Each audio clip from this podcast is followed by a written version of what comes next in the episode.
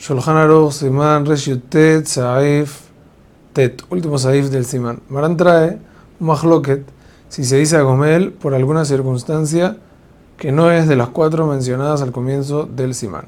Por ejemplo, una persona que se derrumbó cerca de él una pared, o estuvo frente a un león, ladrones, o cualquier caso se salvó milagrosamente.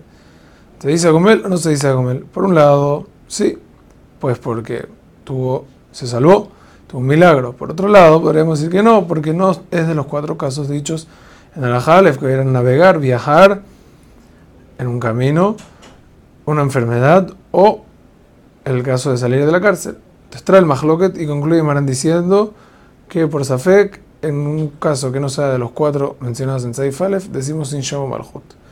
Tenemos que saber que el Mishnah trae que los Ashkenazim dictaminan como la primera opinión de Maran que sí se bendice con Shalom Malhut por cualquier cosa de peligro.